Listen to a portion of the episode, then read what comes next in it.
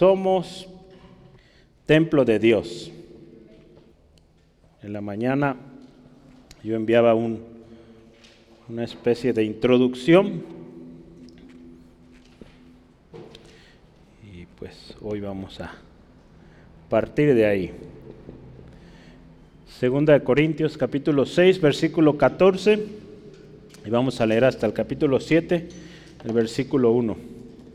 No hay un esa división de los capítulos pues son buenas, pero en ocasiones no tan buenas. Esta es una de ellas porque pues deja un tema inconcluso y tiene que tomar del próximo capítulo un versículo. Eh, gracias a Dios ahí está, No, eh, no está en otro lado, no lo quitaron, ahí está. Entonces vamos a leer eh, la palabra de Dios ahí, 2 Corintios 6, 14 hasta el, hasta el capítulo 7, versículo 1. No os unáis en yugo desigual con los incrédulos, porque qué compañerismo tiene la justicia con la injusticia, y qué comunión la luz con las tinieblas, y qué concordia Cristo con Belial, o qué parte el creyente con el incrédulo, y qué acuerdo hay entre el templo de Dios y los ídolos, porque vosotros sois el templo del Dios viviente, como Dios Hijo Habitaré y andaré entre ellos y seré su Dios y ellos serán mi pueblo. Por lo cual, salid de en medio de ellos y apartaos, dice el Señor, y no toquéis lo inmundo y yo os recibiré y seré para vosotros por Padre y vosotros me seréis hijos e hijas, dice el Señor Todopoderoso. Así que, amados, puesto que tenemos tales promesas, limpiémonos de toda contaminación de carne y de espíritu, perfeccionando la santidad en el temor de Dios. Vamos a orar.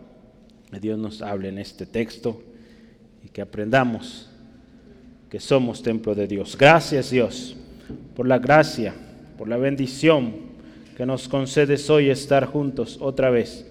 En tu nombre Jesucristo pedimos que este día, una vez más, tu palabra nos ministre. Espíritu Santo, tú conoces lo profundo, escudriñas lo más adentro de nuestros corazones. Rogamos hoy sea día donde tu palabra nos ministra, de acuerdo a la necesidad de cada uno, al entendimiento de cada uno de los que estamos aquí. Señor, háblanos. Señor, atamos todo espíritu, influencia que quiera distraer, toda preocupación la llevamos a tus pies y hoy escuchamos, estudiamos juntos tu palabra y gracias porque tú cumplirás. Señor, todo lo pedimos en el nombre de nuestro Señor Jesucristo. Amén. Gloria a Dios. Pues este es un nuevo tema. Somos templo de Dios. Eh, hablamos o estuvimos eh, considerando por tres semanas el ministerio de la reconciliación. ¿verdad? Hablamos que fue algo que de gracia se nos dio y que de la misma manera de gracia vamos a dar. Entonces, para que este ministerio se lleve a cabo de manera efectiva, de manera excepcional, o tengamos un buen desempeño, usted y yo tenemos que entender también esto que somos templo de Dios, ¿verdad? Que Dios habita entre nosotros, habita en nosotros y a través de nosotros. Y quiero leerle aquí una cita. Para los creyentes en Corinto, yo lo leía en la mañana, lo recapitulamos ahora.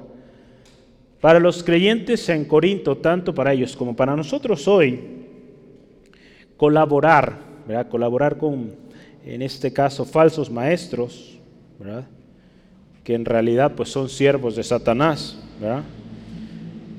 Y no solo falsos maestros, porque hay algunas versiones cuando habla aquí del yugo desigual con los incrédulos. Normalmente se va uno al tema de gente que no viene a la iglesia, ¿verdad? Podríamos decir. Pero no, a veces también dentro de la iglesia hay gente así. Ahí están los falsos, eh, incluidos, claro, están los incrédulos, a los cuales pues se les llama hijos de las tinieblas o hijos de quién? Pues de Satanás, ¿verdad? Del diablo. Se oye feo, pero así es. Si no son hijos de Dios, pues de quién son.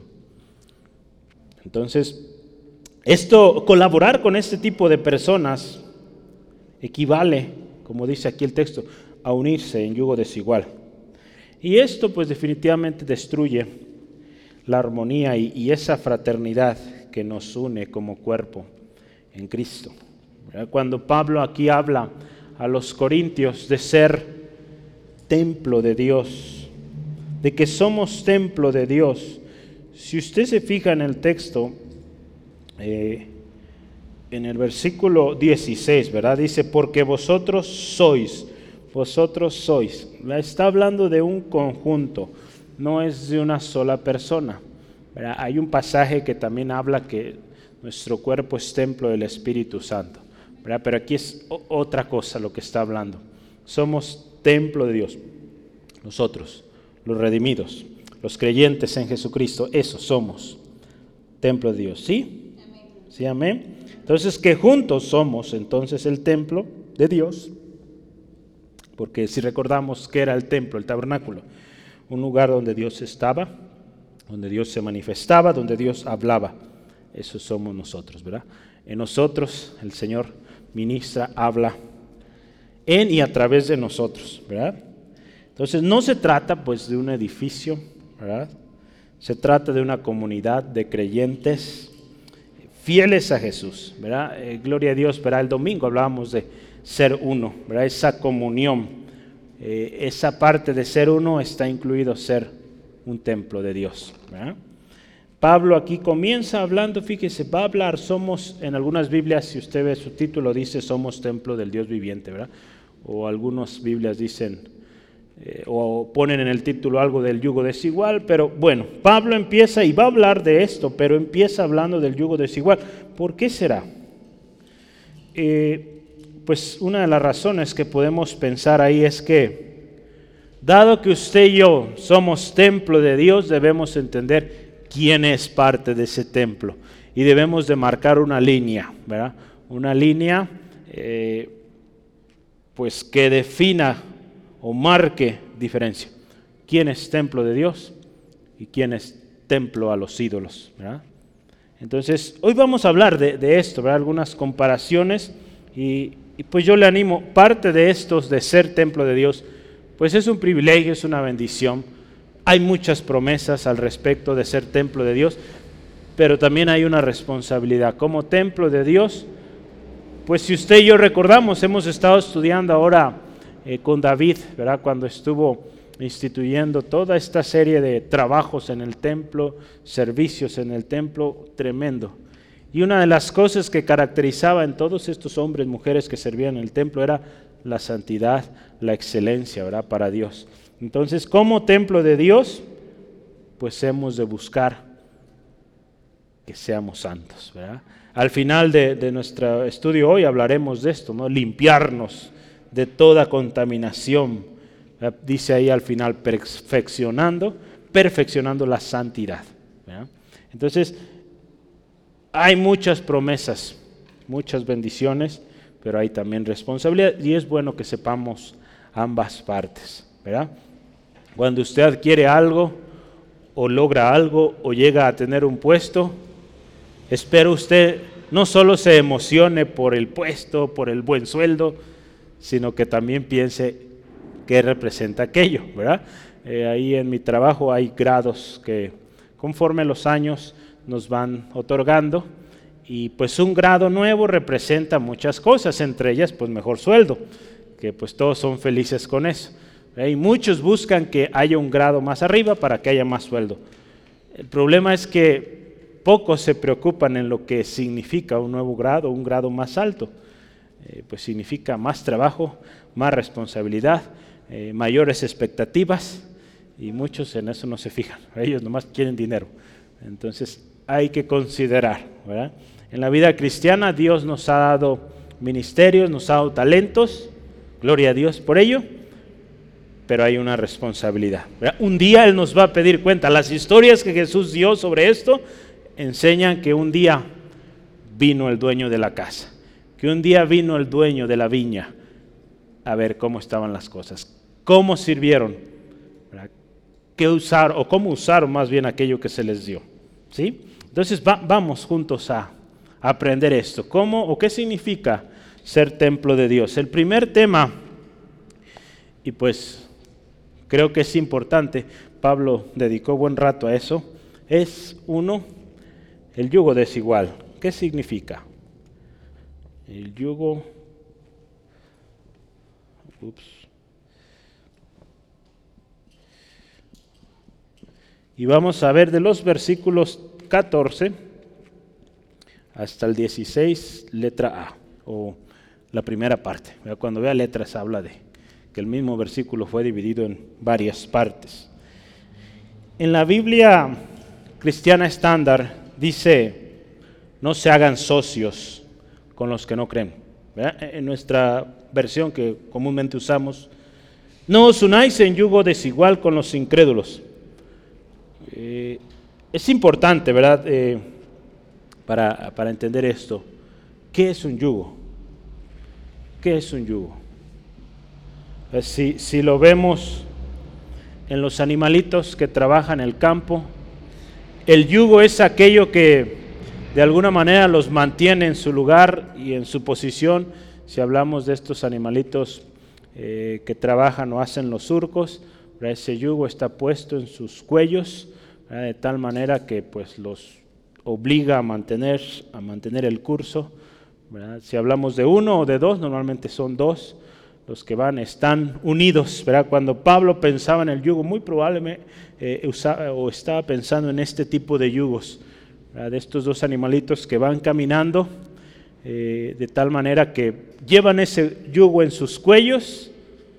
No sé, si se jala uno, lastima al otro, si se jala al otro, pues el otro también es dañado, entonces tienen que ir derechitos. Entonces, es bueno. Y, fíjese, la Reina Valera utiliza un término más común para nosotros, yunta. Y dice, no hagan yunta con los incrédulos. Entonces está usando el mismo término. Eh, la versión cristiana estándar, no, hagan, no se hagan socios. Es cuando usted y yo nos hacemos socios de alguien o emprendemos un negocio con alguien, es lo que estamos haciendo, al final de cuentas. Eh, digamos, no un yugo de esclavitud como tal, pero sí un, un enlace. Que nos, de alguna manera nos une, que si uno va para acá, pues jala al otro, Entonces es por eso que usa este, este término Pablo, muy adecuado para eso. Cuando nos unimos con alguien que no tiene el mismo objetivo que usted que yo, tarde o temprano uno va a ganar. ¿Sí? Uno va a ganar, uno otro va a ganar. Entonces, vamos a ver, hay, algunos textos que yo quisiera que leamos hablando de yugo. El principio viene desde Deuteronomio capítulo 22. Vamos a ver, Deuteronomio capítulo 22, versículos o versículo 10. Dice así la palabra de Dios. Deuteronomio 22, 10 dice, no sembrarás tu viña con semillas diversas. Bueno, ese es el versículo 9, versículo 10, perdón. No ararás con buey y con asno juntamente. ¿Por qué será eso? No ararás. En, el arado es donde se utilizan estos yugos o este ayunta. Tiene que ser de un mismo animal, que concuerden. Si hablamos en este caso, el más usado en aquellos tiempos pues eran los, bueyes, ¿verdad? Entonces, o si usaba asnos, pues usar solo asnos, ¿verdad? Burritos. Pues yo creo que deben ser muy fuertes, suelen ser muy fuertes esos animales. Entonces, no hagas mezclas. Entonces, es muy probable es que Pablo estaba pensando en esta instrucción de la ley. Eh, vamos a ver Efesios 5. Efesios 5, versículos 5 al 7. Efesios 5, 5 al 7. Dice así la palabra de Dios. Porque sabéis esto Escuche esto, ya hablando de nosotros. Ningún fornicario o inmundo o avaro que es idólatra tiene herencia en el reino de Cristo y de Dios. Nadie os engañe con palabras vanas, porque por estas cosas viene la ira de Dios sobre los hijos de desobediencia. No seáis pues partícipes con ellos. Aquí Pablo usa esta otra palabra, partícipes. Cuando nosotros de alguna manera contribuimos colaboramos con alguien que vive de esta manera, estamos siendo partícipes. ¿Qué dice Dios de ellos o de quien es así? Desobedientes. Hijos de desobediencia, ahí dice, no tienen herencia o no tendrán herencia. Entonces, y fíjese qué hermoso esto, esto, esto es interesante. Nadie os engañe. Que nadie nos engaña. Es que eh, lo invito y luego lo salvamos o luego se convierte. No es así. Muchas eh, señoritas hombres también, ¿verdad? pero suele verse más en señoritas hacen esto. No es así. Hay consecuencias, créame. Hay consecuencias. A los años las consecuencias están ahí. No puede haber comunión. Y en la mayoría de los casos, créame, lo hemos visto, no funciona. Aparentemente el hombre va a la iglesia por interés, pero después deja de ir. No hay interés, aún cuando está ahí no hay interés, no hay corazón para servir al Señor. No le digo que eh, es la regla, ¿verdad? pero créame, eh, la gracia de Dios es tan grande que a muchos de ellos el Señor los ha alcanzado y pues están de alguna manera en el camino del Señor, pero costó, costó mucho. ¿verdad? Cuando se han empezado, o quebrantado más bien en este caso, se han quebrantado los principios de la palabra de Dios. Entonces, esto del yugo desigual es algo tan importante, hermanos, hermanas, que debemos pensar bien nuestras decisiones. Sobre todo usted que está emprendiendo o desea casarse un día, hablando matrimonios, desea emprender un nuevo negocio, pues hay que ver con quién nos asociamos. En una ocasión tuve la oportunidad de asociarme con un compañero y, todo iba bien y aparentemente empezábamos a definir planes de negocio y todo esto, ¿verdad? porque uno de mis sueños era tener un negocio, pero yo sentía mucha incomodidad con esta persona, aun cuando éramos conocidos de mucho tiempo, yo le había hablado al Señor, pero pues Él está en su, dice tú, tus cosas y yo mis cosas, bueno, está bien. Entonces, gracias a Dios, esa incomodidad llegó a tal grado que pues estalló el asunto y pues se deshizo aquel negocio, ¿verdad? Gloria a Dios. Si yo me haya metido en ese negocio, no estuviera hoy aquí. Eh, gloria al Señor. Él sigue en su negocio, aparentemente le va muy bien, pero pues yo comparo dónde estaría yo si hubiera seguido ahí, dónde estoy ahora, un lugar mucho mejor, sirviendo al Señor. No hay nada mejor que servir a Dios. Entonces, primera de Juan, otro texto más. Primera de Juan 1.6. Escuche esto también de la comunión. Si decimos que tenemos comunión con Él y andamos en tinieblas, mentimos y no practicamos la verdad. Si decimos tener comunión con Dios, pero comunión también con el pecado, con los hijos de Satanás, mentimos. La palabra es directa aquí. Mentimos y dice no practicamos la verdad. Entonces, es una incongruencia decir tengo comunión con Dios, pero también con el mundo. ¿Sí, amén? El yugo desigual nos habla de uniones mixtas. O algo mixto, si sabe qué es, algo combinado, algo revuelto. El yugo desigual nos habla, escuche esto, me gustó un, un comentario, dice así, es una relación íntima y voluntaria. Porque una relación o un yugo nos habla de algo que, pega, ¿verdad? O que de alguna manera es íntimo. Usó esa palabra este autor, pero también voluntaria. Dios nos ha dado a usted y a mí la capacidad de elegir, de decir yo hago esto, yo me uno a esta persona. Dios no nos obliga, ¿verdad? O si alguien le ha obligado el Señor.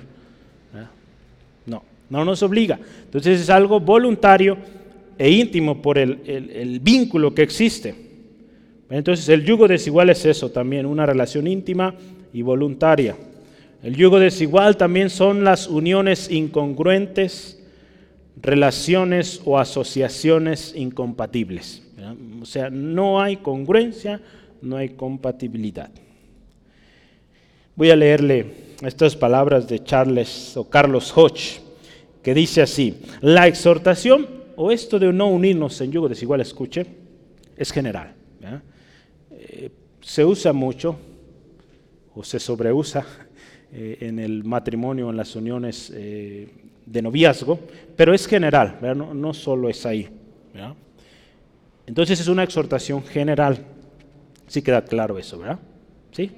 Es algo general y no debe limitarse a participar de los sacrificios paganos, ¿verdad? Eso también es participar de las festividades, de, eh, aquellos eh, sacrificios en honor de deidades, ni casarse con los paganos, ¿verdad? Ya lo hablamos. Y mucho menos también aquí en particular con Pablo, los opositores al ministerio.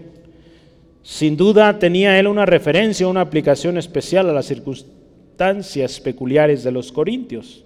Eh, había algo en los corintios y tenía la intención, fíjese, de protegerlos de aquellas asociaciones enredadoras y peligrosas con los inconversos a su alrededor, a las que estaban expuestos. Hoy usted y yo, como los corintios, estamos expuestos a relaciones enredadoras y peligrosas. ¿Por qué enredadoras? Si usted empieza o yo empiezo a jugar eh, como que me relaciono, como que empiezo a tener comunión, eso nos va enredando, enredando, cuando menos acordamos ya estamos bien agarrados ahí y tristemente pues descuidando al Señor, descuidando su palabra y pues en muchos casos perdidos, porque enreda aquello, enreda, es peligroso. Entonces, el yugo desigual no se trata solo de las relaciones entre un hombre y una mujer, sino que en toda, o se trata de toda asociación, relación, que va en contra de la naturaleza del templo de Dios. Si esa persona o esta, sí, esa persona, sea como sea que queramos asociarnos, no es parte de este templo, no tenemos lugar ahí, no tenemos parte ahí. Créame, no. Entonces, esto también incluye aquellos que en una ocasión Pablo dijo, se llaman hermanos, pero no son.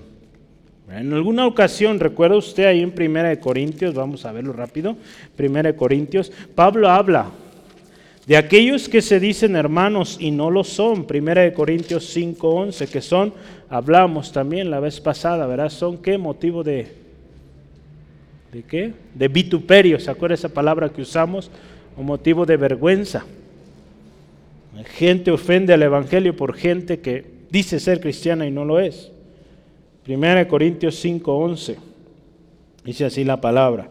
Más bien os escribí que no os juntéis, escuche, con ninguno que, llamándose hermano, fuere fornicario o avaro, idólatra o maldiciente, borracho o ladrón, con tal ni aún comáis. Entonces Pablo ahí les explica, hermanos, es imposible que nos salgamos del mundo o que nos metamos en un búnker o en una casa y todos ahí puros hermanos y nada de relación con los demás. Es imposible. Vivimos en este mundo y tenemos trabajos, tenemos que subirnos al camión. sería imposible. Hay tribus o comunidades que han intentado hacer esto y es tremendo. Aquí en México en muchos países hay estas comunidades, en México hay algunas, eh, que ellos no se relacionan con nadie. Eh, es tremendo, usted ve los reportajes, viven en el siglo pasado, en su tecnología, en su, por lo que usan, tremendo. Porque ellos dicen, no nos vamos a relacionar con nadie. Pues, ¿qué sucede? Enfermedades, eh, pues tanta cosa, ¿no? algunos de ellos con principios cristianos, de hecho. Eh, pero pues decidieron hacer aquello. ¿no? Gracias a Dios algunos ya empiezan a relacionarse con, con la sociedad y pues van saliendo de ese encierro. Pero fíjese, aquí Pablo les dice, no se junten con aquellos que dicen ser cristianos, dicen ser hermanos y no lo son. Entonces, Pablo empieza así, no se unan en yugo desigual o no se asocien con los que no creen. ¿sí? Y, después de esto, él da una serie de preguntas. Él va a dar eh, cinco preguntas que reflejan estos ejemplos de incongruencias. Incongruencias de una unión íntima voluntaria con los incrédulos. Vamos a ver ahí varias preguntas, en total cinco, las vamos a analizar cada una y yo le animo, tome nota especial de cada pregunta porque en cada una hay una enseñanza tremenda. Entonces yo quisiera que me ayude. ¿Cuál es la primera pregunta?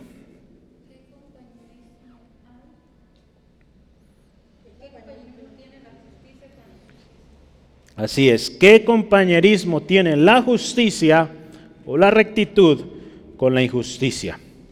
Otras versiones, la injusticia habla de la maldad, del desorden, de andar sin ley, ¿verdad? Entonces, ¿qué compañerismo? ¿Qué compañerismo tiene? La justicia y la injusticia. Si lo vemos eh, de manera simple, corta, ¿cuál es la respuesta? ¿Qué compañerismo? Ninguno, ningún compañerismo. ¿Por qué? Porque son incongruentes. O es incongruente esta relación justicia con injusticia. No, no ensamblan. Pero yo busqué qué es compañerismo. Compañerismo, de acuerdo al diccionario, una de sus definiciones es armonía, buena correspondencia entre compañeros. Entonces, justicia e injusticia chocan, chocan, son contrarias, polos opuestos. ¿Sí? ¿Sí, amén? Como cristianos, usted y yo vivimos y debemos buscar la justicia. Esto agrada a Dios. ¿Por qué? Porque en Él no hay injusticia. Entonces, si usted y yo vamos a tener compañerismo, pues va a ser con lo justo, Con lo justo, con la justicia. Hay textos que nos hablan de la justicia de Dios. Salmo 37, 28. Salmo 37, versículo 28 nos dice así la palabra del Señor. Porque Jehová ama la rectitud, rectitud, justicia, y no desampara a sus santos. Para siempre serán guardados. Mala descendencia del impío o del injusto será destruida. Entonces fíjese, Dios ama al recto, ama la rectitud, ama a aquellos que buscan o son justos, pero a los otros, a los impíos, a los malvados, a los desordenados, a los que no son justos, el Señor rechaza. Primera de Timoteo 6:11, otro más.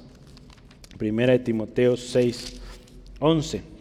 Dice, mas tú, oh hombre de Dios, Ponga ahí su nombre, hombre, mujer de Dios. Huye de estas cosas y dice ahí, sigue la justicia, la piedad, la fe, el amor, la paciencia, la mansedumbre. Sigue la justicia, es una de las cosas primeras que pone ahí. Sigue la justicia. Entonces fíjese, el compañerismo del cristiano tiene que ser, y es un dice una palabra, un must o un deber, ¿verdad? Del cristiano, seguir la justicia. ¿Sí? Amén. Filipenses, un texto más quisiera compartirle ahí. Hay muchos que yo encontré, pero dije, voy a tratar de reducir, porque si no, no vamos a acabar, ¿verdad? Filipenses 4.8 dice, por lo demás, hermanos, ¿qué dice ahí? Todo lo que es verdadero, todo lo honesto, todo lo justo, todo lo puro, todo lo amable, todo lo que es de buen nombre, si hay virtud alguna, eh, si hay virtud alguna, si algo digno de alabanza, en esto pensar. Nuestros pensamientos, nuestras acciones, en justicia. Pues el cristiano debe buscar ese compañerismo, porque no hay compañerismo otra vez. Si usted es templo de Dios, somos templo de Dios, justicia. Entonces no puede haber compatibilidad con alguien que no es parte del templo, del templo de Dios. Entonces Dios no, no, habita donde hay injusticias. ¿sí? Entonces así de simple. Entonces no puede haber congruencia, no puede haber compañerismo. Muy bien. La siguiente pregunta, ¿cuál es? ¿Qué comunión? La luz con las tinieblas. Ahí la palabra clave, comunión. ¿Qué comunión la luz con las tinieblas? ¿Qué comunión hay? Ninguna también, ¿verdad? La respuesta corta, póngale, ninguna son opuestas, ¿verdad? Ninguna. Eh, en el diccionario Real Academia dice que comunión es participación en común, repite un poco ahí, trato familiar. Entonces, ¿qué sucede? Hay oscuridad, hay tinieblas, llega la luz, se van las tinieblas. No, no pueden estar juntas. No podemos decir, hay luz y tinieblas al mismo tiempo. No, no. Voy a leerle esto. Se dice que las partes están en comunión cuando estas o cuando están tan unidas que lo que es de una es de la otra. O cuando lo que es verdad para una es verdad para la otra. Cuando algo está en comunión, si hablamos, por ejemplo, la comunión del matrimonio, lo tuyo es mío, lo, y lo del otro es de, uno, ¿no? Bueno, lo tuyo es mío y lo tuyo es mío. Por los dos dicen lo mismo, ¿eh? Pero bueno, ¿verdad? Eso es comunión, ¿verdad? Hay participación común. Entonces, como cristianos, usted y yo, redimidos, creyentes en Jesucristo, somos, dice la palabra, hijos de luz o hijos del día. Eso lo dice en Efesios 5, 6. Antes vivíamos en tinieblas o antes vivíamos, imagínense, como de noche, pero ahora no. Ya, anota ahí 1 Tesalonicenses 5, 5 también.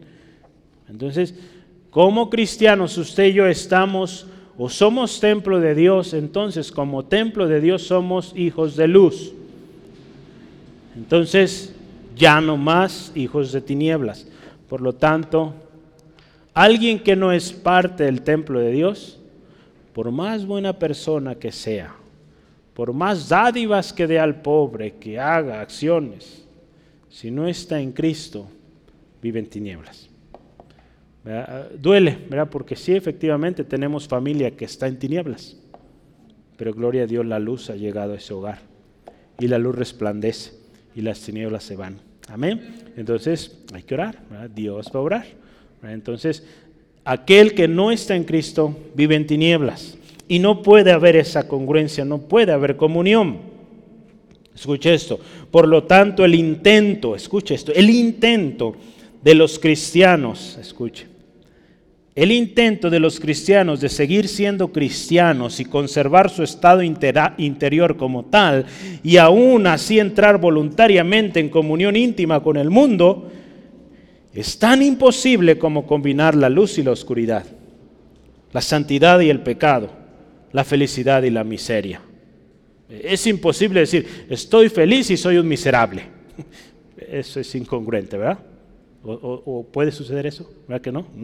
No es, no. Soy santo, pero soy un pecador. No es así. Entonces fíjese, el hecho de que alguien intente, porque son intentos, decir, no pasa nada. No pasa nada. Sí pasa. Sí pasa, ¿verdad? Es una incongruencia. Por algo Pablo dedicó ahí un buen tiempo a hablar de esto, del yugo desigual. Y puso estas preguntas, ¿verdad? Que, que hablan de opuestos, ¿verdad? Que no hay manera de combinarlos. Por lo tanto, pues, no es posible. Es imposible combinar luz y tinieblas, ¿sí? Entonces, ¿qué comunión la luz con las tinieblas? Ninguna, son opuestas. Siguiente pregunta, vamos por la tercera. ¿Cuál es la tercera pregunta? ¿Y qué concordia Cristo con Belial? ¿Qué concordia? Ninguna. Otra vez, la respuesta corta, yo a cada uno le pongo una respuesta corta. La respuesta corta es ninguna. ¿Por qué? Porque Cristo es incorruptible. Belial es corrupto. ¿Sabe quién es Belial? Es un demonio. A lo largo de la historia se le ha dado muchos nombres. Ahorita le voy a decir quién es. Pero vamos primero, ¿qué es conformidad? Conformidad es, perdón, ¿qué es concordia? Yo ya di el significado. ¿Qué es concordia? Es conformidad o unión. O también común acuerdo, de común acuerdo, de común consentimiento. Entonces eso es concordia.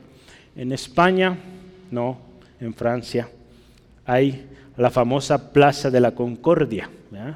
Hay un gran, un gran monumento ahí porque es un obelisco altísimo, y cuenta la historia que era un lugar donde concordaban, vaya la redundancia, lamentablemente para cosas muy feas, ¿verdad? Y en ese lugar hacían ejecuciones masivas de, eh, en aquellos tiempos donde pues la pena de muerte con decapitación o colgados, pero dice ahí que se reunían miles de personas en esa plaza de la Concordia, ¿verdad? Porque todos concordaban ahí para ver esos, eh, esas ejecuciones. Entonces Concordia nos habla de un común acuerdo. Hoy hubo una concordia en Plaza de la Liberación, eh, de todo el interior del Estado se reunió eh, con el propósito de llevar a cabo esta marcha. No he revisado las noticias, esperemos que todo haya salido bien, que no haya habido pues ningún contratiempo, pero eso es concordia, acuerdo, unión, ¿verdad? ¿Sí? Eso queda claro, Ahora sí que es Belial. Belial, ¿qué es Belial? Eh, es una palabra compuesta, eh, viene usualmente del, hebreo, eh, y esta palabra compuesta primero es Que si lo, voy a escribir en español porque en hebreo pues, está más trabajoso, entonces, y voy a durar mucho escribiéndolo, pero está compuesta de dos partes, voy a poner una línea para poner las dos. La primera es Bill o Bel. Es que ahí lo estaba leyendo en y la segunda es ya Entonces son dos palabras. La primera, Belle, con doble E, significa corrupción. Corrupción. Esa palabra la usó Isaías y en varias partes del Antiguo Testamento se usa esa palabra. Isaías 38, 17 la habla y, en lugar de, bueno, el, español que se usó ahí es corrupción, por eso el significado corrupción. Y el segundo término, eh, ya o yaal, eh, significa ganancia. E, ese lo utilizó Isaías también, Job lo utilizó, Jeremías también. Entonces es ganancia. Entonces eh, muchos atribuyen a, Belial el significado de ganancias corruptas, el desobediente o el rebelde. Ese es Belial. se le da también, escuche esto, los nombres de Abelial, Señor de la arrogancia, Señor del orgullo, el Hijo del infierno, de todo eso. Desde la Edad Media se le ha considerado como príncipe de los infiernos, entonces, pues todo lo malo, no hay nada bueno en ese nombre. En el judaísmo los hombres impíos en el judaísmo, los hombres impíos o los malos son considerados hijos de Belial. Entonces orgullosos, eh, arrogantes, hijos del infierno. Entonces eso es Belial. Entonces, ¿qué comunión tiene esto corrupto con Cristo? Nada, nada.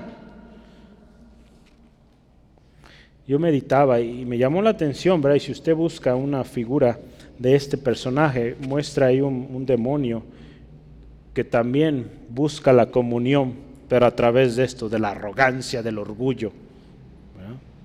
Es algo tremendo y hace algunos años, esto existe hace mucho más, ¿verdad? Pero oficialmente la religión, podríamos considerarla, o el satanismo, tuvo un, fuerte auge por un hombre que vivió en Estados Unidos, la Bey o algo así su apellido, y, es tremendo como esto, uno de sus grandes ahí es este, Belial. Es algo tremendo, ¿verdad? Cómo lo, lo, alaban y lo engrandecen. Y usted ve, busca en internet la, esta como religión, satanismo, y dice ahí, ¿quién es la deidad? Me llamó la atención, yo esperaba que dijera Satanás o el diablo. Decía el individuo. Imagínense qué tremendo. Eh, claro, está, pues adoran a Satanás. Pero eh, ahí la deidad uno mismo. Entonces concuerda mucho con la definición de esto. rebelde, desobediente, ganancias corruptas. Eso es Belial. Pero pues no vale la pena, decía el hermano Rogelio, ni poner su nombre en mayúscula, minúscula. No se lo merece. Cristo sí. Cristo es el príncipe de paz, el autor de salvación, el Hijo de Dios, el Rey de Reyes, el Señor de Señores, el admirable, el consejero, el Alfa y el Omega, cabeza de la iglesia, el esposo de la iglesia, el amado, el bendito, la luz de la vida, el pan de vida, la piedra angular. ¿Qué más? A ver, dígame. La roca fuerte, la roca de salvación. Cristo es lo máximo. Entonces, ¿qué comunión hay? ¿O qué concordia ninguna? No hay congruencia en seguir a Cristo y a Belial. A Belial. ¿O qué congruencia? No hay congruencia en querer seguir a Cristo y las ganancias corruptas. No puede, hermano, hermana. Por eso un cristiano que obra de manera corrupta, mordidas y todo eso, no le puede ir bien. Porque está queriendo encontrar la concordia de seguir a Cristo y seguir las ganancias sucias. No funciona así. ¿Qué congruencia hay seguir a Cristo y siendo orgulloso, siendo arrogante, siendo desobediente, siendo rebelde, ninguna congruencia. En 1 Corintios capítulo 10, versículo 21, nos dice lo siguiente, no podéis beber la copa del Señor y la copa de los demonios. No podéis participar de la mesa del Señor y la mesa de los demonios. No se puede. La palabra de Dios también nos dice, no podemos servir a dos señores. Entonces, no hay congruencia. Como cristianos seguimos a Cristo y tenemos concordia con Cristo. O estamos de acuerdo o en comunión o en, en común con Cristo. No con esto. ¿Sí? Siguiente pregunta, ayúdeme. ¿Cuál sigue? ¿Qué parte tiene el creyente con el incrédulo? ¿Cuál es la respuesta corta? Ninguna. Ninguna parte son incompatibles. Está aquí la palabra clave, si está subrayando las palabras clave, es parte. ¿Qué parte? Yo busqué esta palabra en el diccionario y, adivinen que encontré un buen significado. Me dije, pues parte va a decir, pues parte de un todo y, pues a ver qué hay. Pero si viene algo, ¿verdad? Por algo lo pusieron ahí, es español. Entonces parte es un lado al que alguien se inclina o se opone en cuestión, riña o pendencia, o problema. Entonces es esto de ser parte. Entonces usted es parte del, eh, del equipo A o del equipo B, podemos decirlo de una manera. ¿Usted es parte de los creyentes o es parte de los incrédulos? ¿De cuál es parte? Creyentes, ¿verdad? Creyentes en Jesucristo, parte del templo o tenemos parte en el templo de Dios. ¿Sí? El creyente en Jesucristo, escuche esto y lo puse en mayúscula, solo tiene parte con aquello que es recto delante de Dios. El incrédulo, me gusta un texto, no tiene ninguna parte ni suerte con lo de Dios. El incrédulo no tiene parte ni suerte. ¿Alguna vez había usted oído esa frase? Yo lo escuchaba en oraciones, no tiene parte ni suerte en este lugar, en esta familia. Eh, ahí dice suerte, ¿verdad? Pero esta no es suerte de echar la suerte, el suerte habla de derecho, no tienes derecho. Hechos 8:20, ahí lo va a ver, de aquel mago. ¿Sí? Hechos 8, 20 al 22.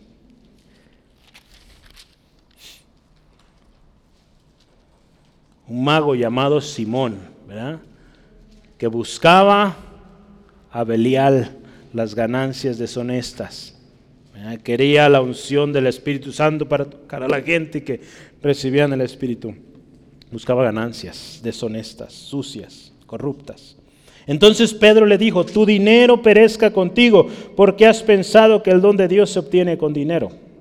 Y escucha esta frase, no tienes tu parte ni suerte en este asunto, porque tu corazón no es recto delante de Dios. Arrepiéntete, pues de esta tu maldad y ruega a Dios y quizá te sea perdonado el pensamiento de tu corazón. Fíjese, entonces no tener parte ni suerte con lo de Dios, verá, con la justicia de Dios. Entonces no tenemos o no podemos tener parte con el inconverso, con el incrédulo, con el que vive una vida desordenada, que vive buscando las ganancias deshonestas. Una de las cosas que yo vi en este negocio, ¿verdad?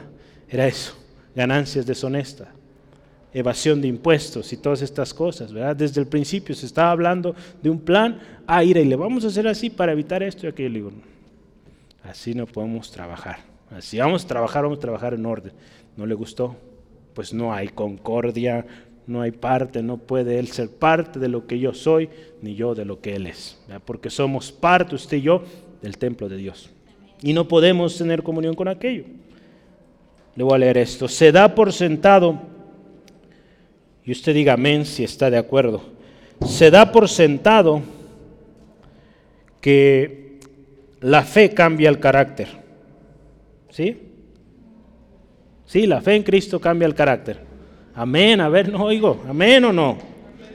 La fe en Cristo cambia el carácter, que hace un hombre se mueva en una esfera completamente distinta.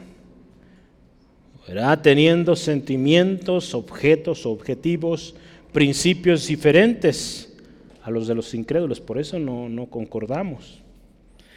De modo que la unión íntima, la comunión o la simpatía entre creyentes e incrédulos es tan imposible como la comunión entre la luz y las tinieblas, entre Cristo y Belial.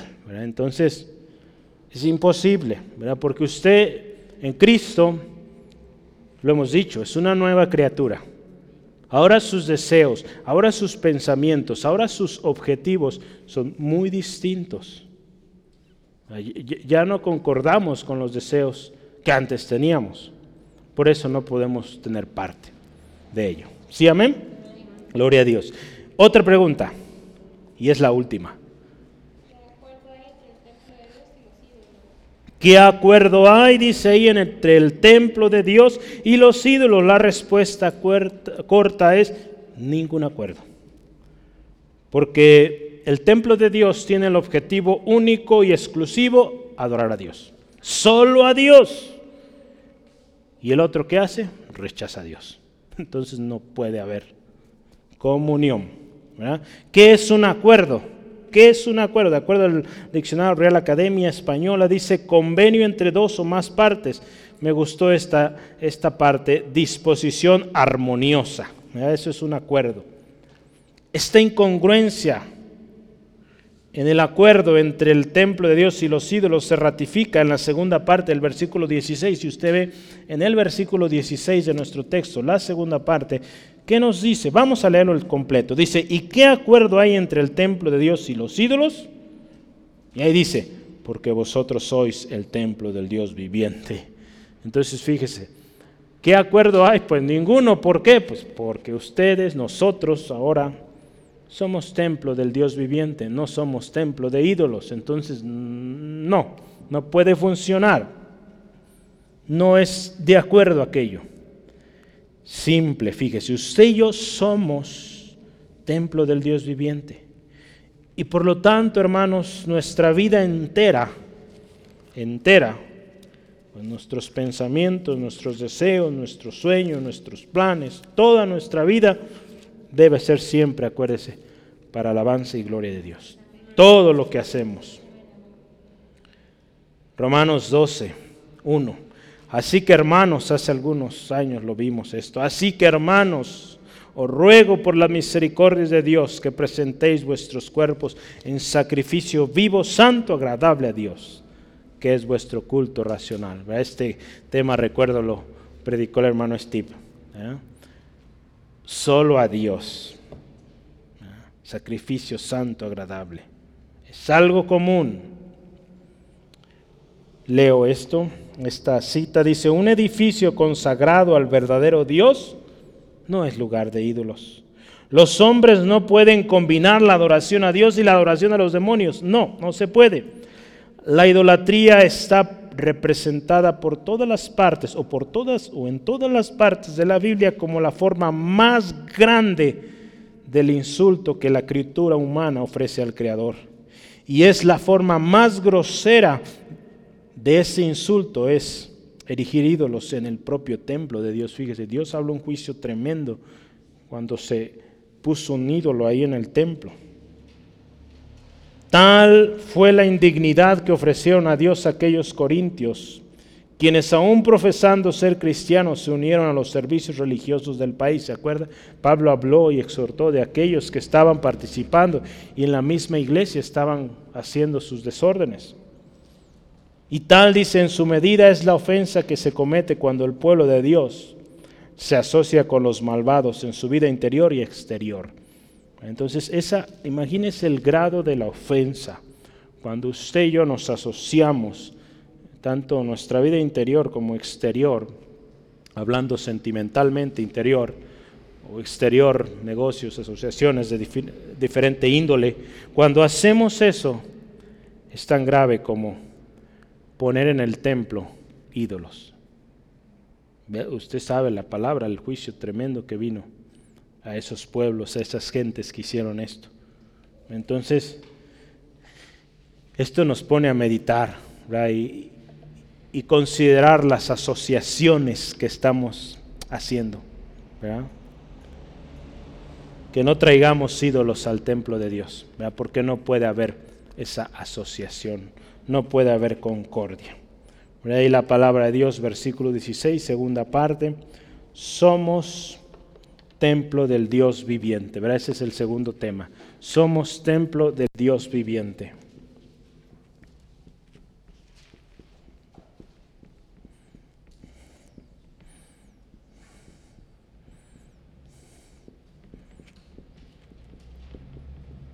Vamos a ver versículos 16, la segunda parte, hasta el 18 somos templo del Dios viviente. En otras palabras, no somos templo de los ídolos muertos. ¿verdad? Así. Usted y yo adoramos a un Dios vivo. No un ídolo muerto que tiene ojos, no ve, tiene oídos, no oye, tiene pies, no camina, manos, no puede tocar, nariz, no puede oler. Usted y yo servimos y adoramos al Dios vivo. Es por eso que usted y yo no podemos tener relación con lo muerto, con lo injusto, con las tinieblas, con Belial, con el incrédulo, con los ídolos, porque somos templo del Dios viviente.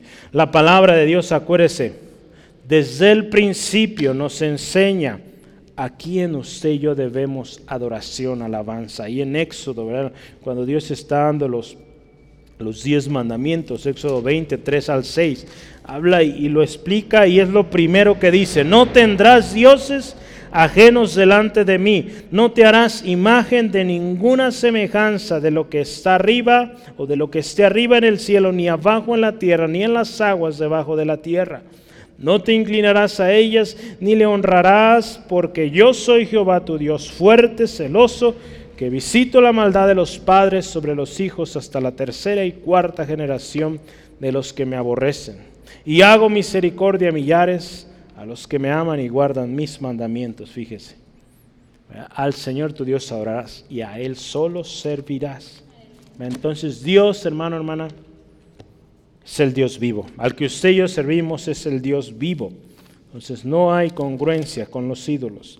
En Isaías 42, versículo 8, la palabra de Dios dice, y yo Jehová, este es mi nombre, y a otro no daré mi gloria ni mi alabanza esculturas. Fíjese qué dice Dios. No daré gloria a nadie más, ni la alabanza a esculturas, cosas hechas por los hombres. Ese es el Dios que usted y yo adoramos, hermano, hermano. Junto con esta aseveración, ¿sabe qué es una aseveración? O es una afirmación. Junto con esta afirmación, voy a decirlo así, que también se explica muy bien con las preguntas anteriores, Dios da una promesa.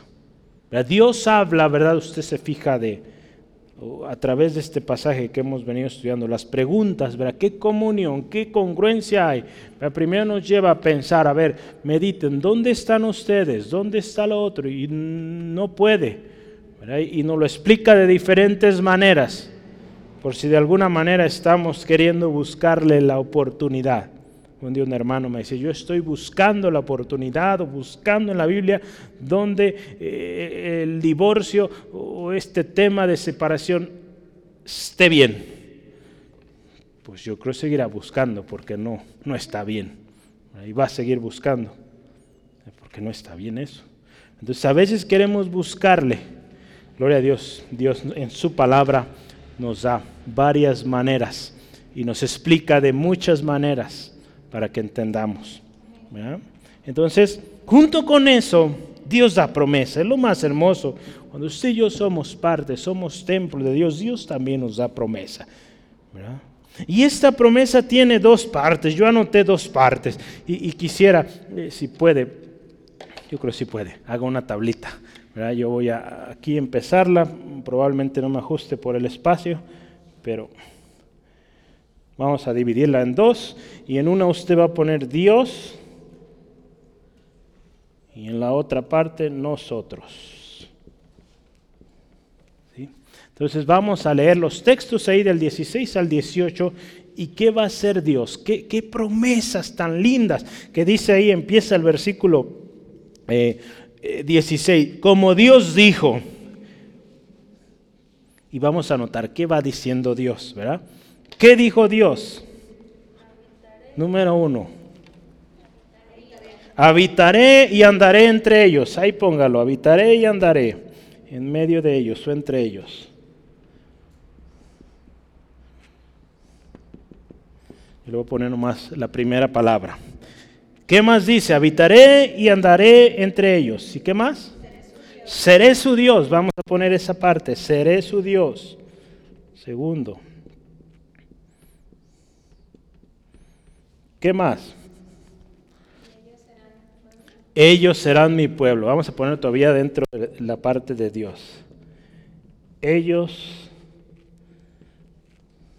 serán mi pueblo. todo esto corresponde a Dios. Dios está diciendo, yo voy a habitar y andar entre ellos. Yo voy a ser su Dios.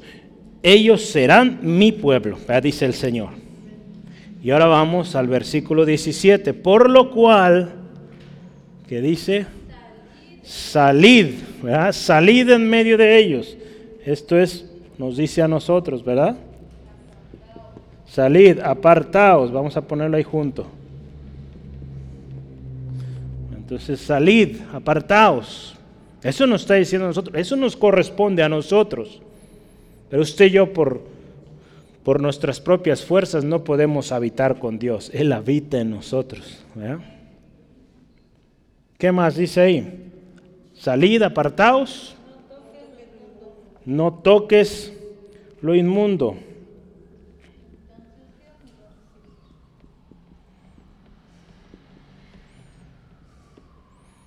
¿Qué dice ahí lo último?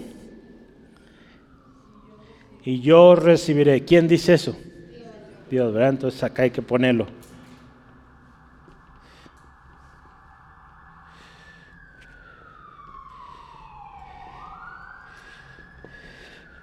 Yo os recibiré.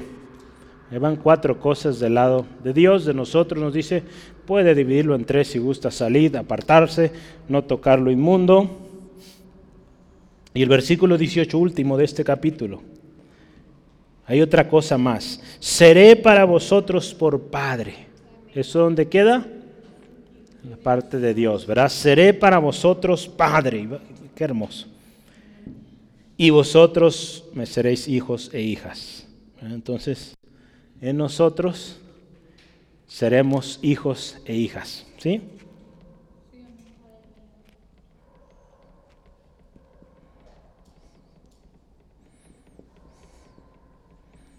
Gloria a Dios. Pero entonces fíjese qué hermoso. Todo eso Dios se compromete, pero nos dice, salgan de ahí, apártense, no toquen lo inmundo. Si lo hacen, van a ser hijos.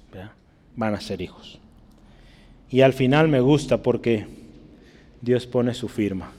¿Cómo la pone? Lo dice el Señor Todopoderoso. Y ahí está. ya no hay ni quien diga que no ni se oponga. Lo dice Dios Todopoderoso. El Señor Todopoderoso. Entonces viene su sello, su firma. No cambia. ¿Qué mayor seguridad queremos?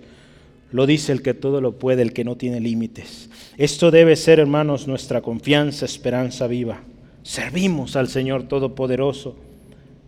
Es por eso que no podemos tener relación con lo impuro. Es una congruencia, es una incongruencia querer combinar lo mejor con lo peor. Es una incongruencia querer combinar lo limpio con lo sucio. Es una incongruencia querer combinar lo excelente con lo miserable. Es una incongruencia querer combinar el manjar con las migajas. Entonces, es una, aquí anoté otra más, es una incongruencia querer combinar la gloria con la deshonra. Ser templo del Dios implica ser exclusivamente, íntimamente y voluntariamente para Dios. Que nuestra relación sea completa para con Dios. Entonces, es por eso que yo animaba esta mañana, como hijos de Dios, como templo de Dios, parte del templo de Dios, tenemos que entender estas dos partes. ¿Qué dice Dios? ¿Qué va a hacer Dios? Pero ¿qué nos dice que tenemos que hacer nosotros? Entonces Dios da promesa. Y si usted ve en la Biblia, cada promesa que Dios da, siempre viene una condición. Honra a tu padre y a tu madre y te irá bien. Serás de larga vida hay una promesa, pero también hay una cosa que usted y yo debemos eh, hacer. Es parte de lo que Dios hace, ¿verdad? Lo cantamos, es un Dios de pactos, hay un acuerdo en dos partes. Gloria a Dios, Dios hace la mejor y mayor parte, porque nosotros pues, no podemos. Gloria al Señor, ¿verdad? Él no solo da, eh, digamos, el beneficio, también nos ayuda con nuestra parte, ¿verdad? No nos deja solos. Ya tenemos al Espíritu Santo que nos ayuda a salir, porque a veces nos cuesta. ¿Cuántos de nosotros nos ha costado salir de una relación, salir de un, lugar donde no estaba bien, pero nos costó, ¿verdad? porque por años estuvimos ahí, nos costó salir de aquello. A otros nos cuesta apartarnos, ¿verdad? porque lo tenemos tan cercano. Cuesta ¿verdad? no tocar lo inmundo, pero sí se puede. Con la ayuda del Espíritu Santo, usted y yo podemos salir de ese lugar, apartarnos y no tocar aquello. Sí se puede, con la ayuda del Señor. Entonces, yo quiero terminar. Se anotó, ¿verdad? Yo lo voy a borrar. A lo mejor ni entendió mis letras, pero sí escuchó. Entonces ya usted pudo anotarlos. Promesas de Dios, ahí nuestra responsabilidad. Y último, tercer tema y último es eh, tenemos promesas con responsabilidad. Otra vez ahí. Tenemos promesas.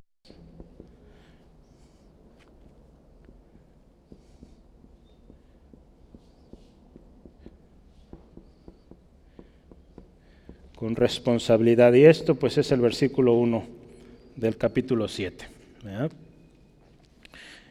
Y ahí Pablo les dice a los hermanos, hoy el Señor nos dice a nosotros, tenemos tales promesas. Puesto que tenemos tales promesas, amados, tenemos promesas. ¿Cuáles promesas? Las que ya veíamos hace rato. Dios habitando y andando entre nosotros, Dios siendo nuestro Dios, Dios siendo nuestro Padre, nosotros siendo su pueblo, nosotros siendo sus hijos, sus hijas, nosotros siendo recibidos por Él. Esas promesas, vea, Dios ahí las plasma, las firma, ¿verdad? Entonces, puesto que tenemos tales promesas firmadas, ratificadas, dice ahí número uno, limpiémonos de toda contaminación. Limpiémonos de toda contaminación, dice, de carne y de espíritu. Somos templo de Dios, tenemos promesas limpiémonos. ¿Verdad? ¿Cómo? Saliendo de en medio de ellos, apartándonos, no tocando lo inmundo. Para mantenernos limpios necesitamos salir, apartarnos y no tocar lo impuro. El jugar con lo impuro, acuérdese, tarde o temprano nos ensucia a todos, o todo, nos corrompe. Por eso, un cristiano, y a veces eh, hay hermanos que se molestan ¿verdad? cuando su hermano tenga cuidado con esta relación, tenga cuidado con esto. Porque aparentemente ¿verdad? empieza, y así es el enemigo, empieza con algo pequeño, permitiendo. Y si seguimos ahí tarde o temprano, nos ensucia todo. Y lo más tremendo es que puede alejarnos por completo del camino. Y es por eso tenemos que tener cuidado. Lo hemos visto por años. Usted lo ha visto. ¿Cuántos hombres, mujeres empezaron a juguetear, tener relaciones con gente fuera de la iglesia? No esperaron el tiempo de Dios. Y hoy viven de maneras muy tristes. Vea yo algunos eh, hermanos, vea que con algunos serví y hoy los veo y me da mucha tristeza, oro por ellos, Señor, ten misericordia. Pero usted ve, pues ya no son pues, nada cristianos. Entonces, tengamos cuidado y limpiémonos de toda contaminación. Toda contaminación es toda, toda cosa que contamina. Vaya la redundancia incluido que muchas veces esa contaminación se encuentra dentro de la iglesia, disfrazada de pureza. Ahí en 2 Timoteo hay un texto que quiero que veamos, 2 Timoteo 2, versículo 16. Vamos a empezar ahí. 2 Timoteo 2, 16. Dice la palabra del Señor así, mas evita profanas y vanas palabrerías porque conducirán más y más a la impiedad. ¿Cuántas veces en la iglesia, vanas, profanas, eh, a veces no es necesariamente una ofensa a Dios directamente, pero se empieza a jugar con bromas, eh, palabras, ¿verdad?, de juego, a veces con mismas historias de la palabra o personajes de la Biblia o, mensajes de la palabra. Empiezan con las bromas ¿Y qué dice ahí la palabra? Conducen más y más a la impiedad. Eh, eso también tenemos que tener cuidado, hermanos. Yo, yo en algunas ocasiones he, que, he tenido que detener gente que está jugando. Eh, Ay, no pasa nada, es una broma. Pues mire, esas cosas son vanas. ¿Qué beneficio le trae usted? ¿Qué enseñanza le trae usted jugar con eso? Ninguna, al contrario. Entonces tenemos que formar, yo le animo a usted que está aquí, y quien nos escuchará, ¿verdad? Tengamos cuidado y formemos una cultura, ¿verdad? Donde lo, Dios, lo de Dios se respeta, se honra. Y, y usted tiene ese celo por las cosas de Dios de tal manera que usted, dentro de lo que usted puede controlar, pues presenta defensa también ahí, ¿verdad?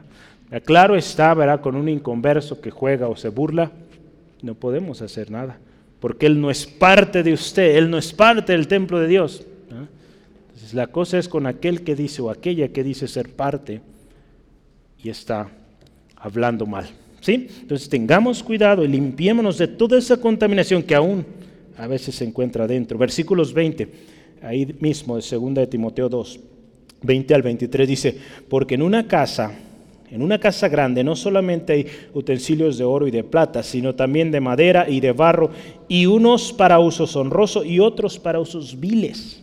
Así que si alguno se limpia de estas cosas, verá lo que veíamos antes, será instrumento para honra, santificado, útil al Señor y dispuesto para toda buena obra. Vea el resultado. ¿Usted quiere ser esto, hermano, hermana?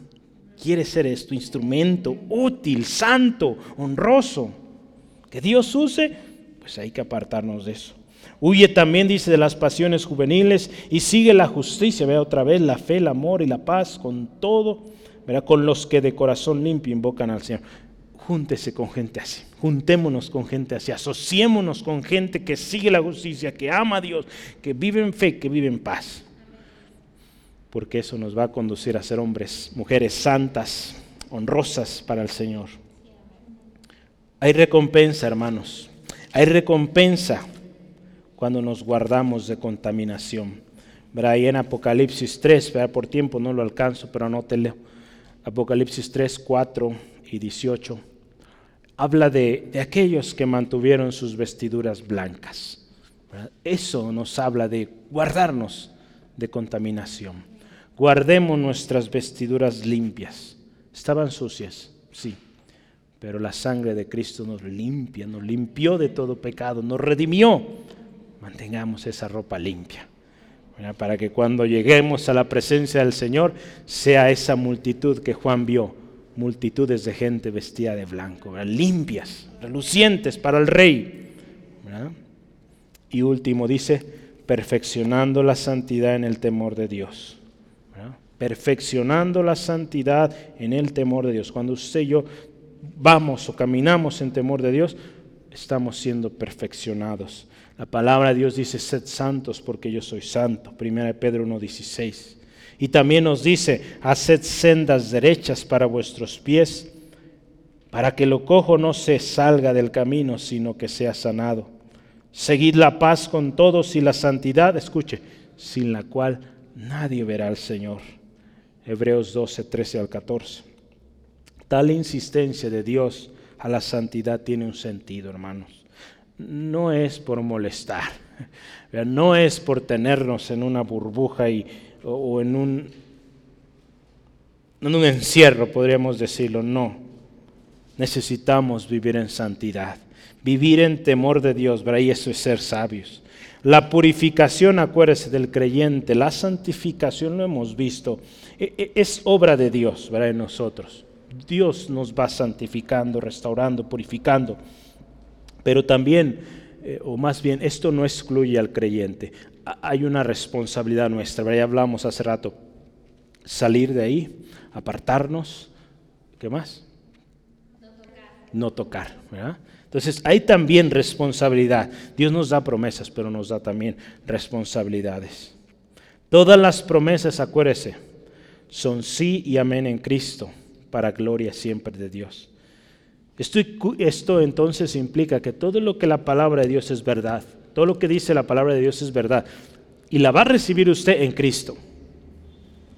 Pero acuérdese que siempre es para gloria de Dios. Siempre para la gloria de Dios. Entonces esto nos dice que lo impuro, lo incongruente, lo corrupto no da gloria a Dios, entonces no tenemos parte en eso. Entonces, tenemos promesas. Vivamos en santidad quiero decir estos enunciados de, conclusión. Tenemos tales promesas de ser templo de Dios, ser un lugar donde Dios está. Tenemos responsabilidad, apartarnos, bueno, salir, apartarnos y no tocar lo impuro. Tenemos que hacer una distinción, marcar una línea entre lo puro y lo impuro. Acuérdese, nuestro compañerismo es con la justicia de Dios. Nuestra comunión es con la luz y los que andan en luz. Nuestra concordia es con Cristo. Tenemos parte con los creyentes. Estamos en acuerdo con el templo de Dios. En otras palabras, somos de Dios y solo a Él debemos lealtad. ¿verdad?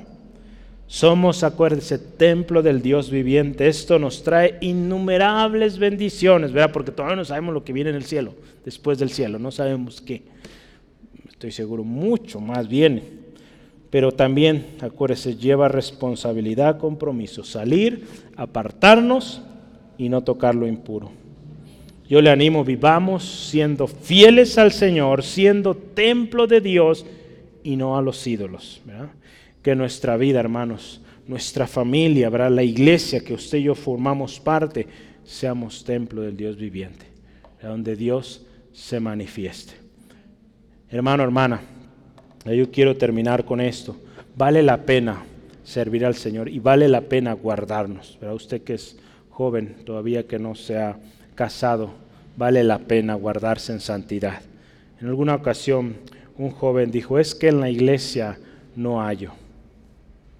Pues no es el tiempo para ti todavía. Es que, vea lo que escuché también hace poco, lo escuché también de otro joven, parece que se pasan las frases, ¿verdad? Pero dice, es que en el mundo encuentro mujeres, un joven me lo decía, encuentro mujeres con mayor lealtad, con un corazón más, más amable, más... Qué triste, ¿verdad? Que piensen de esa manera. Sí, ¿verdad? Somos, acuérdense, lo hemos dicho, una comunidad de imperfectos, pero que amamos a Dios y que estamos siendo cada día santificados. Y es muy probable que estos jóvenes, ¿verdad? Les, estas mujeres de Dios le estorbaron, ¿verdad? Cosas que él quería quizás sobrepasarse y no le gustó y por eso vio a las señoritas de la iglesia como pues no buenas, ¿verdad? Entonces, hermana, hermano, esperemos el tiempo de Dios. Y ocupémonos en salir de ahí, apartarnos y no tocar lo impuro. Y la promesa de Dios se cumple. ¿Sí, amén? Gracias Dios. Gracias Dios por ser tan bueno, tan fiel. Porque nos haces parte de este precioso cuerpo, cuerpo de Cristo, la iglesia, templo de Dios, donde tú habitas, donde tu poder se manifiesta, donde tu palabra fluye, donde tu espíritu ministra. Gracias Dios por tan grandes bendiciones. Señor, ayúdanos a tomar nuestra responsabilidad.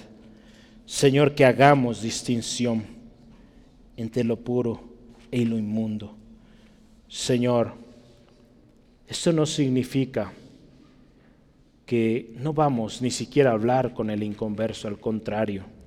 Vamos a marcar diferencia no participando en sus pecados, no participando en sus chistes, en sus inmundicias.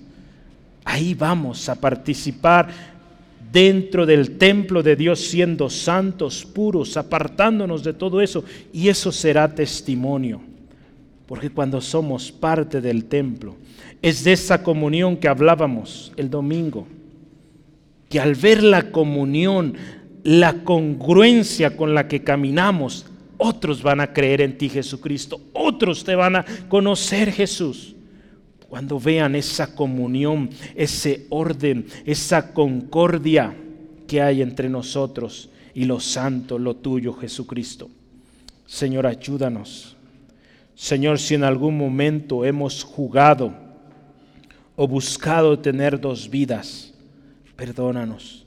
Hoy hemos aprendido que es una incongruencia, es una insensatez, no bendición. Al contrario, es razón de juicio. Perdónanos Dios.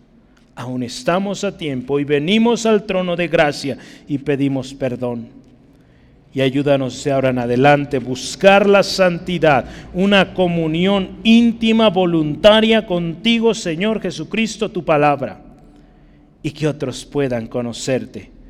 Porque como templo del Dios vivo, vivimos en compañerismo vivimos en comunión, vivimos en luz, vivimos en concordia y vivimos en acuerdo contigo, Señor. Gracias, Dios. Si alguien hoy necesita de ti, Jesucristo, toca este corazón. Que venga a ti, Jesús, a esa unión, a esa comunión santa. Y esta persona pueda ver la gracia y la bendición que hay de vivir en comunión contigo, Señor. Te damos gracias por tu gran amor y tales, tales promesas. Bendice a mi hermano en su trayecto a casa, protégele Señor, que tu bendición sea con ellos. En el nombre de Jesús. Amén. Gloria a Dios.